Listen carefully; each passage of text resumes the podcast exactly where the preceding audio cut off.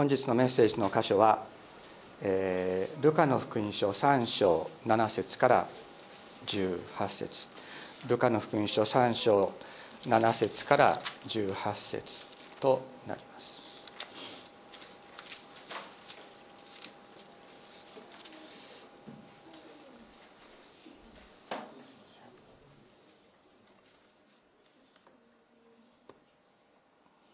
ルカの福音書3章7節から18節。そこでヨハネは彼からバプテスマを受けようとして出てきた群衆に言った。マムシの生たち誰が必ず来る身怒りを逃れ逃れるように教えたのか。それならそれで悔い改めにふさわしい実を結びなさい。我々の父はアブラハムだなどと心の中で言い始めてはいけません。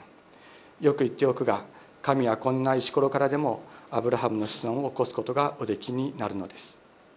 斧もすでに木の根元に置かれています。だから良い実を結ばない木は皆切り倒されて火に投げ込まれます。群衆はヨハネに尋ねた。それで私たちはどうすればよいのでしょう。彼は答えて言った。下着を2枚持っている者は一つも持たない者に分けなさい。食べ物を持っている者もそうしなさい。取材人たちもバプテスマを受けに出てきて言った。先生私たちはどうすればよいのでしょう。ヨハネは彼らに言った。決められたもの以上には何も取り立ててはいけません。兵士たちも彼に尋ねていった。私たちはどうすればよいのでしょうか。ヨハネは言った。誰からでも力ずくで金をゆすったり無実なものを責めたりしてはいけません。自分の給料で満足しなさい。民衆は救い主を待ち望んでおり皆心の中でヨハネについてもしかするとこの方がキリストであるまいかと考えていたのでヨハネは皆に答えていった。私は水であなた方にバプテスマを授けています。しかし私よりもさらに力のある方がおいでになります。私などはその方の靴の紐を解く値打ちもありません。その方はあなた方に精霊と人のバプテスマをお授けになります。また手に身を持って脱穀場をことごとく清め麦を蔵に収め殻を消えない消えない日で焼き尽くされます。ヨハネはこの他にも多くのことを教えて民衆に福音を知らせた。今日はこのところから「慰めのバプテスマ」というタイトルでお話をしたいと思っています。皆さん今のところ読んでどういうふうな印象を持たれますか？特に聖書を読み始めて間もない方だとなんかちょっと怖いんじゃないか。というような感覚をですね持つのではないかと思うのです。なぜかというとですねマムシの末たちマムシっていうのはこれヘビですね。ヘビっていうのはあのエヴァをアダムとエヴァのエヴァを騙した悪魔のことなんです。だからマムシの末たちって言われるってことは悪魔の子供たちよって言われてるということと全く同じ。誰が必ずやってくる神の怒りを逃れるように教えたのか。非常に厳しい言葉です。もしもし逃れたいと思うならば悔い改めにふさわしい実を結べ実を結べというのは行いの実ですね。行い。悔い改めにふさわしい行いをせよと。そうじゃなかったらもう斧が木のあなたの根元にあなたという木の根元に置かれていて実を結ばなかったらもう根こそぎ切り倒されるぞ。という言葉がここに出てくるわけです。そして最後にですね、えー、また手に身を持って脱穀場をことごとく清め麦を蔵に収め殻を消えない日でことごとく焼き尽くされるという言葉を聞いても私は大丈夫かしら？と思うのではないか、まあ、そのようにですねまあ、バプテスマのヨハネの洗礼者ヨハネの言葉を聞くと非常にこう強烈な、えー、神の裁きを語る人であったというふうな印象を、まあ、一般的に私たちは持っているわけです。ところがですね私は今回この場所をちょっと学ばせていただいて実はそうではない部分があるんだということをですねあの学ぶことができました。今日はそのことについて、えー、学びたい分かち合いたいと思っています。この前提となるのはどういうことかというと3章の3節にこう書いてあります。そこでヨハネはヨルダン川のほとりの全ての地方に行って罪が許されるための悔い改めに基づくバプテスマを説いた。とあります。でバプテスマっていうのは何かというとですねあの水につける儀式なんです。で、まあ、必ずしも水につけなくても頭に水をかけたりあの注いだりするということによっても行われるけれどもそもそもはですねこの洗礼というのはユダヤ教徒じゃない人たちがユダヤ教に改宗する時に行われていた儀式であった。だからユダヤ人たちはバプテスマを受ける必要なかったんです。ユダヤ人は神の先民ですからだからもう回収する必要はないわけだから、えー、バプテスマを受ける必要はない。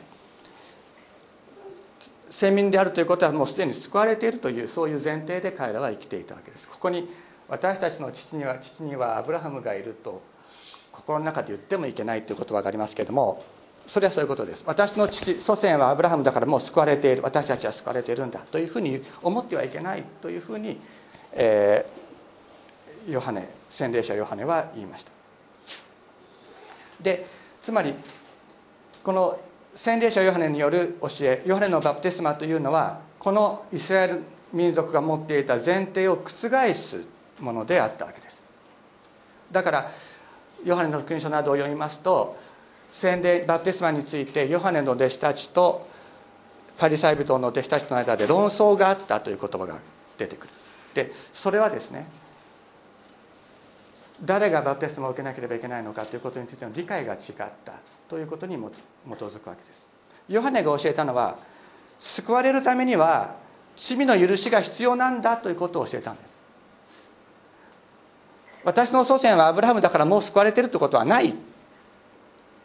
罪の許しというものが救われるために必要なんだということをヨハネは説いたわけです。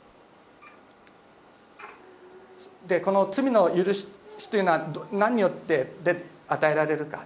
それは悔い改めだ。で悔い改めって言葉はこれは、えー、ギリシャ語でメタノイアというんですけどもこれは立ち返る。方向を変えて立ち返る。誰に立ち返るか。神に立ち返る。自分の道自分が正しい自分はこう思う自分はこれがいいと思うという道からその道を改めて神様の方に向く。これをメタノイア悔い改めというのだ。これによって罪が許されるということをヨハネは教えたわけであります。だからヨハネが言ったのはですね神様に立ち返って罪の許しを得なさい神様に立ち返って罪の許しを得なさい。そしてその立ち返りの印としてバプテスマを受けなさいと教えたのであります。そこでですねそうするとじゃあ罪って何ですかって話になるわけですね。罪を悔い改めて罪を捨てて罪に罪とは何かわからない、まあ、それがあの罪に無自覚なのが人間の本質的な問題。だけどまあ罪に無自覚だからこそビクビクするってこともあるわけです。私ですねあの車に乗ってない時はあの警察官見るのは何ともないんです。警察官がそばにいてもですね別に私は何ともないです。ただね車に乗ってる時は僕は警察官見るとねもうどうしようかしらんと思っちゃうね。でなぜかというとですね私日本の交通法規知らないんですよ。オーストラリアで私は免許を取りました。でオーストラリアの交通法規は知ってます。だけど日本に帰ってきて日本の免許に書き換えた時に法規のテストがないんです。もうありえないですよね。もうありえないと思います。運転できれば誰だって免許をくれるんです。だから私は日本の交通法規を知らないしあの時々ですねあのなんだ道路標識を見て 意味がわからない。まあ勉強すればよかったんですよ。自分で。勉あのテストされなくても勉強すればよかったんですけども勉強しなかった。まあそれは普通人間そうですよね。それでだからお巡りさん見た時に自分何か悪いことしてるんじゃないかと思うわけ。でこれまでもあのや自分がやっちゃいけないとは思ってないことで捕まったことが何回かあるんですよ。えこんなことで捕まるの？っていうことがあるわけです。で罪に無自覚だってことはそういうことなのね。自分がやってることで悪いことがあるかないかってことわからない。でわからないだけだわからないんだったら勉強すりゃいいのにそれほっとくんですよ。人間は普通。まあ私普通と言っちゃいけないかもしれないですけども私に似た人はそうなわけですね。でこれはやっぱり人間の基本的な本質的な問題なんです。神様がこれはいけないこうしなさいって言ってることがある。だけどそれを知らないから人間は神様って聞いた時にえどえどうすりゃいいんだろう？というふうに思う。それは罪に無自覚な人間の本質的な問題であるわけなんです。先ほども言いましたけれどもマラキ書を読んだ読んだ時に言いました。あなたの隣人をあなた自身のように愛せよこれ神様がおっしゃってることなんです。でもこのことについて人間はやはりそれができていない。あれはできない。ということについて無自覚でありまた言い訳をしながら生きているわけであります。3章今読んだ3章7節から9節ですね。何て書いてあるかもう一度読んでみましょう。そこでヨハネは彼からバプテスマを受けようとして出てきた群衆に言った。マムシの末たち誰が必ず来る身怒りを逃れるように教えたのか。それならそれで悔い改めにふさわしい実を結びなさい。我々の父はアブラハムだなどと心の中で言い始めてはいけません。よく言っておくが神はこんな石ころからでもアブラハムの子孫を起こすことがおできになるのです。斧もすでに木の根元に置かれています。だから良い実を結ばない木は皆切り倒されて火に投げ込まれます。みんなね悔い改めますって言って来たんですよ。来たんです。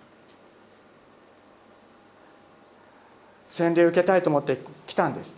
せっかくやってきたんです。なぜこんな言葉をかけたんでしょう？あよく来ましたね。遠いところわざわざ来てくださって本当にありがとうございました。いやいいのにね言わないんですよ。なぜか。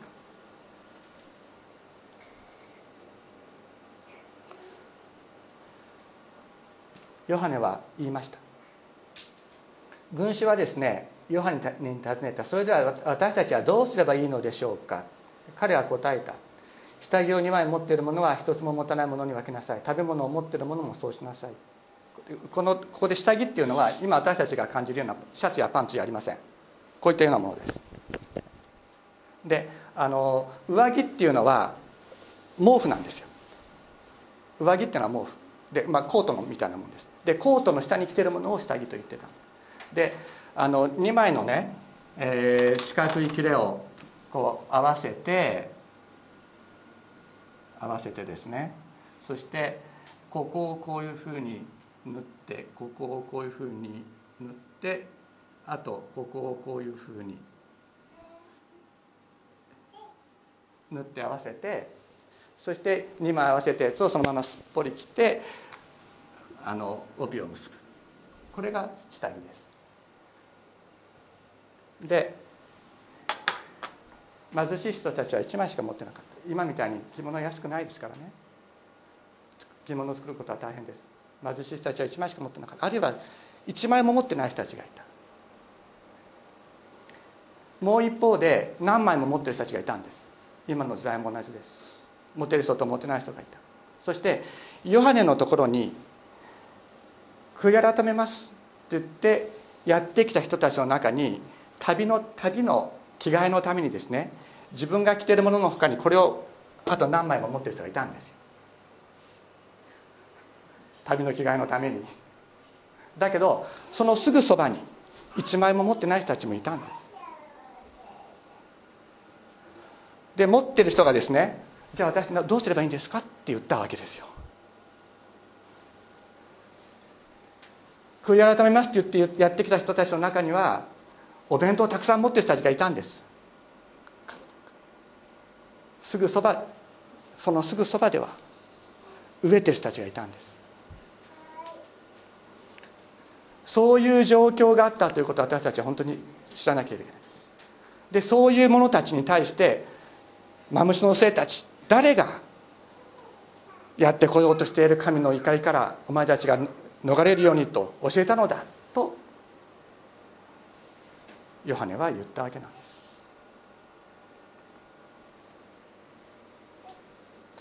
自分が着ているもの以外の中にですね予備の服服を持っていながら隣で寒さに凍える人たちのを見て何とも思わない。そういう人たちに対してヨハネは厳しい言葉をかけました。それは当然であると思います。ヨハネの第一の手紙の中にあなたの兄弟が困っているのを見て憐れみの心を閉じる者たちにどうして神の愛がその中にあると言えるだろうかという言葉があります。そのことをバプテスマのヨハネは語っているのです。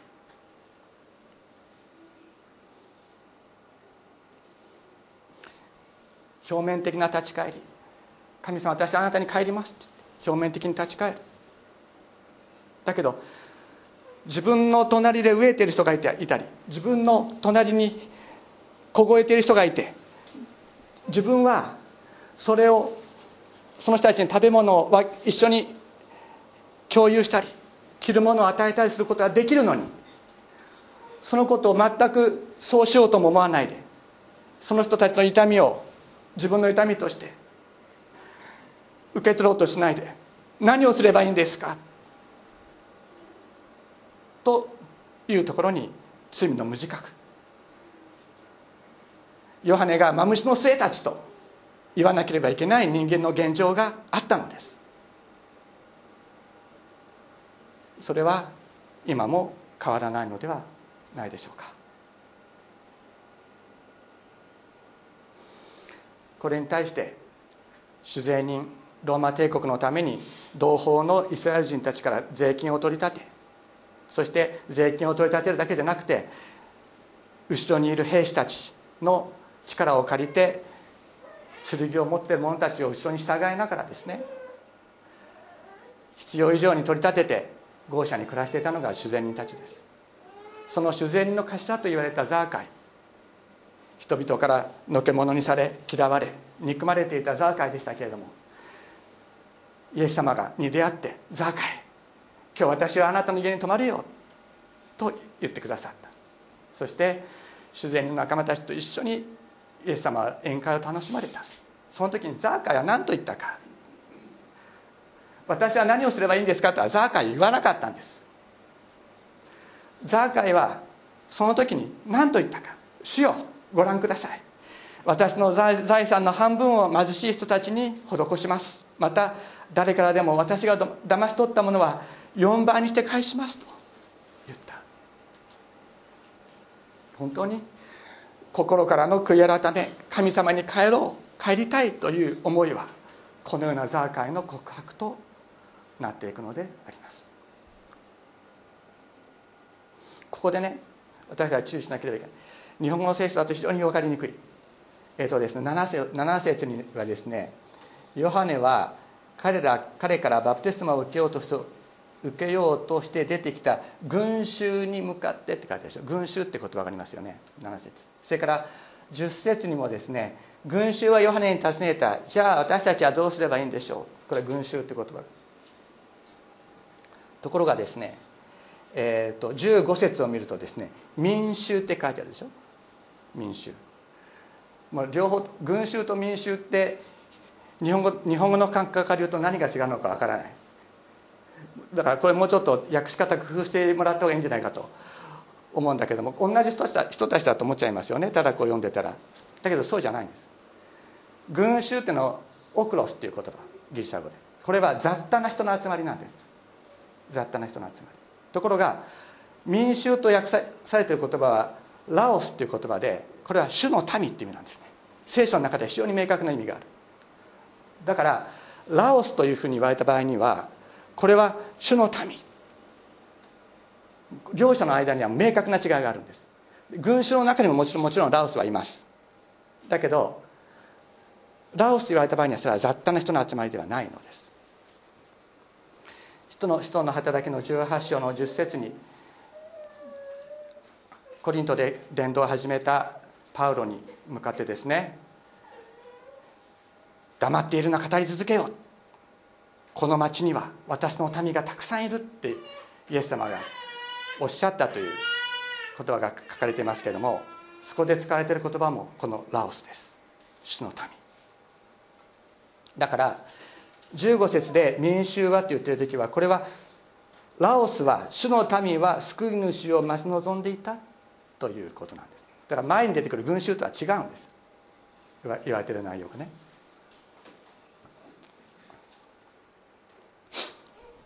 で後で見ていくとですねあちょっと後なんであ同じページなんでちょっと見ますか。えっと21節にね「さて民衆が皆バプテスマを受けていた頃イエスもバプテスマを受けになりうんぬんとあります。でここでもラオスという言葉が使われている。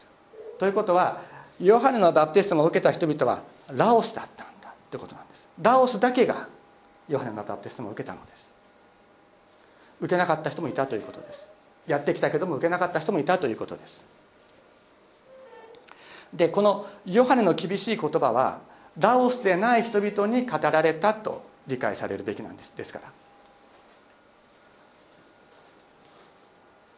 一方ですね食べ物がなく着るものがなくそれでも自分の罪を自覚して神様に立ち返らなければいけないって言って本当に貧しくて何もない人々がやはりヨハネのところにやってきて罪を告白して神様に立ち返る生活をしようと決心してやってきていた。その人たちがラオスなんです。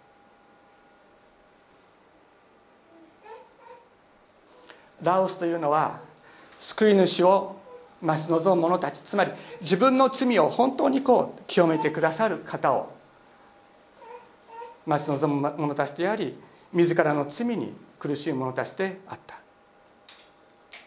あなたの隣人をあなた自身のように愛しなさいと言われた。神様の言葉を本当に実践しようと実践したいと願うけれどもなかなかできないでいる自分の弱さ。それに苦しい者たちです。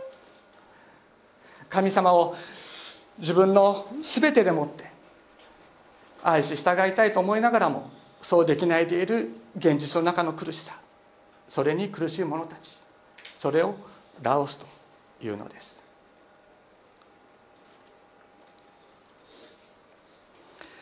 でこのラオスたちは救い主を待ち望んでいた。そしてみんながね口には言わなかったけれどもひょっとしたらこのヨハネが私たちの救い主なんじゃないかとこう思っていた。ヨハネは違うっていうんです。ヨハネは皆に答えていった。私は水であなた方にバプテスマを授けています。しかし私よりもさらに力のある方がおいでになります。私などはその方の靴の紐を解く値打ちもありません。靴の紐を解くっていうのはこれはそういう仕事をする人がいました。それは奴隷です。当時の奴隷です。奴隷は主人のサンダルのですねあの紐を解いて主人の足を洗うというのが奴隷の仕事だったんです。そうすることもできない。私は奴隷イエス様この救い主の奴隷になる価値もないないと。私はそういうものだと、えー、ヨハネは告白しました。その方はあなた方に精霊と人のバプテスマをお授けになる。また手に身を持って脱穀場をことごとく清め麦を蔵に収め殻を消えない火で焼き尽くされます。これはラオスに向かって語られた言葉ですよ。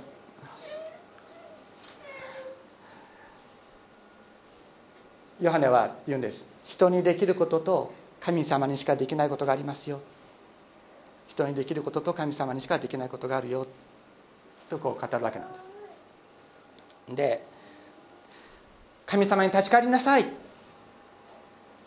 水また水のバプテスマを授ける。これは人にできる。だから私は神様の命令に従ってこれをやっている。だけど精霊と火のバプテスマこれはどういうことかというと人間の人間を根源的に作り変える。これを精霊と火のバプテスマと言いますけど人間を根源的に作り変えて神の子にする。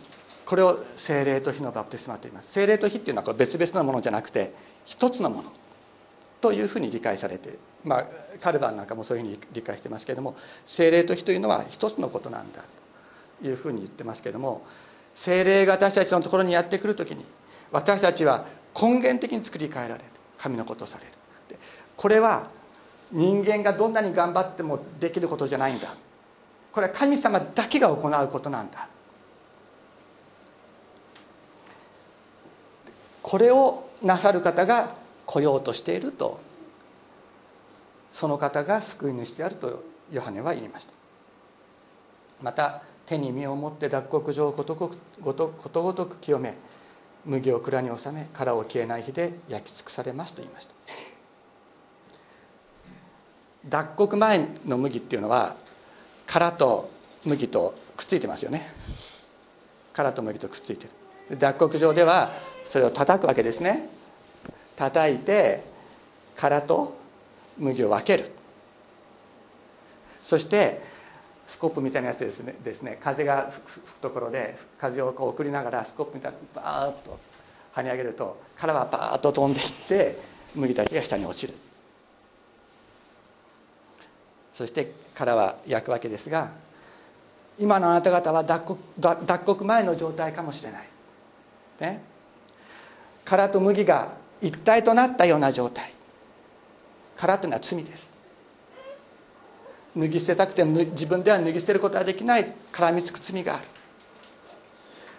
それと麦まだ隠れている。殻に包まれて隠れている。そういう神の子の実存っていうのがあなた方の中に隠れているんだよ。ってダビあのヨハネは言うんですよ。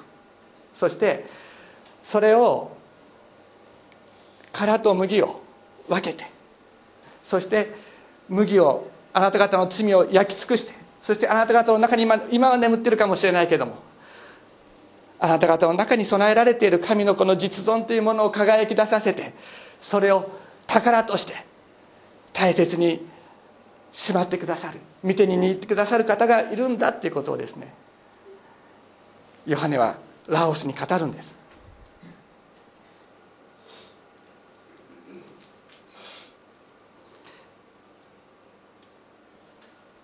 罪が罪を本当に私たちに絡みつく罪を罪を滅ぼしてくださる。私たちは本当に隣人を自分の自分自身のように愛しそして神様を自分自身の全然全身全霊を持って愛することができるようなものに変えられる。私たちを本当にそういうふうに変えてくださる方がやってきつつあるんだ。もうすぐ来るんだよって言ってね。ヨハネは民衆に語りかけるのであります。私は罪に苦しむあなた方を水でバプテスマします。それは私が神様から与えられた働きだからそれは私はします。しかしあなた方の中から罪そのものを分離してそれを永遠に滅ぼし罪の中に閉じ込められていて今うめき苦しんでいる神の子の実存を輝かす方がいる。この言葉を聞いてまだわからない人もいるかもしれない。だけどあなたの中にも神の子の実存が備えられていて今罪の殻の中で埋めている。その罪の殻を外してそれを燃やし尽くしてあなたの中に眠っている神の子の実存を輝かせそれを宝として握ってくださる。この方が私たちの主イエス様であります。水でバプテスマされたラオスを神の子として完成する方がいるのです。その方がイエス様であります。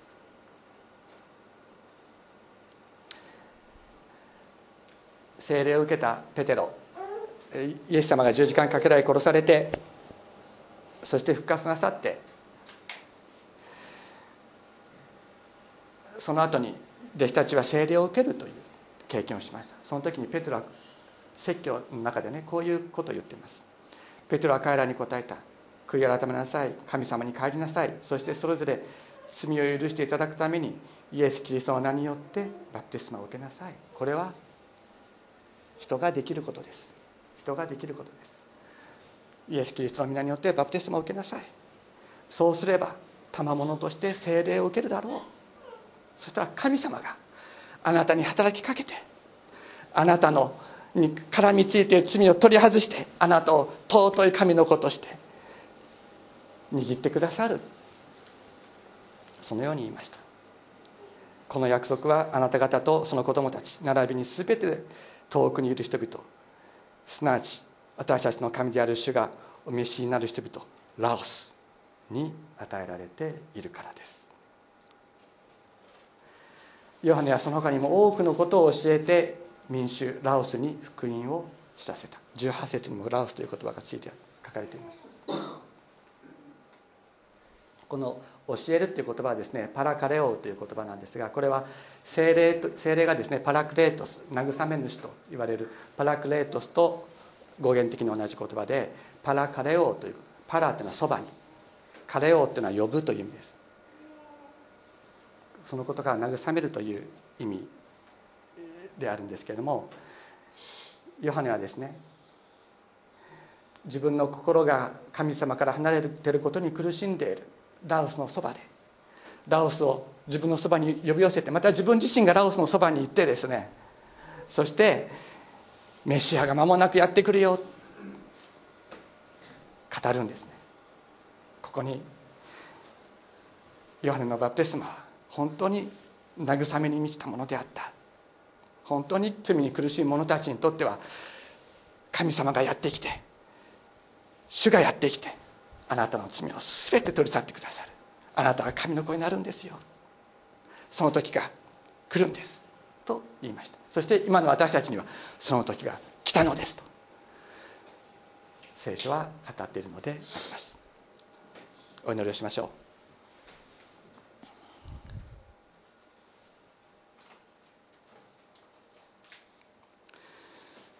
天のお父様あなた私たちを呼び集めてくださいました。自分のことだけで精一杯で隣にいる人のことを思いやることもできなかった。そんな私でしたのにあなたは憐れんで引き寄せ新しい心を与えてくださいました。主よ今ここに集められているあなたのラオス一人一人感謝いたします。主イエス様まだ罪の殻が神の子の実存の上にかぶさっていてあなたのことがまだよくわからない人もいるかもしれない。しかしあなたがラオスとして呼び寄せてくださった。一人一人。あなたが握ってくださっていることを感謝いたします。どうぞ。罪の殻を取り外しそれを永遠に焼き払い。あなたが備えてくださった。備えてくださっている。神の子の実存を本当に喜びながら輝いて輝いて生きていくことができるように。あなたが一人一人に精霊を注いでください。精霊と火のバプテスマを持って祝福してくださいますように。またまだ洗礼を受けていらっしゃらない方々にもあなたが導いてダオスとして生きる決心を与えてくださいますようにお願いいたします。感謝して尊いイエス様のお名前によってお祈りいたします。アメン。